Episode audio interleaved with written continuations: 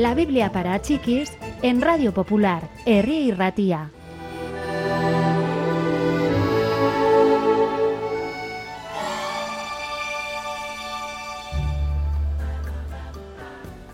En una aldea a la que Jesús había ido, un fariseo llamado Simón lo invitó a comer.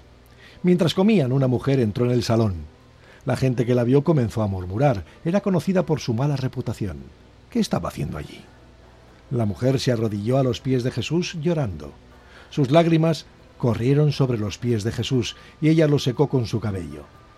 Había traído una jarra de un perfume muy caro que derramó entera sobre los pies de Jesús. El fariseo estaba escandalizado. Si este hombre fuera un profeta, no dejaría que una mujer como ella lo tocara, se dijo a sí mismo. Jesús sabía lo que estaba pensando. Simón, dijo, escucha esta historia. Había dos deudores. Uno debía al prestamista quinientas monedas de plata, el otro cincuenta. Ninguno de los dos podía pagar, de modo que el prestamista perdonó la deuda a ambos. ¿Quién crees que le estaba más agradecido?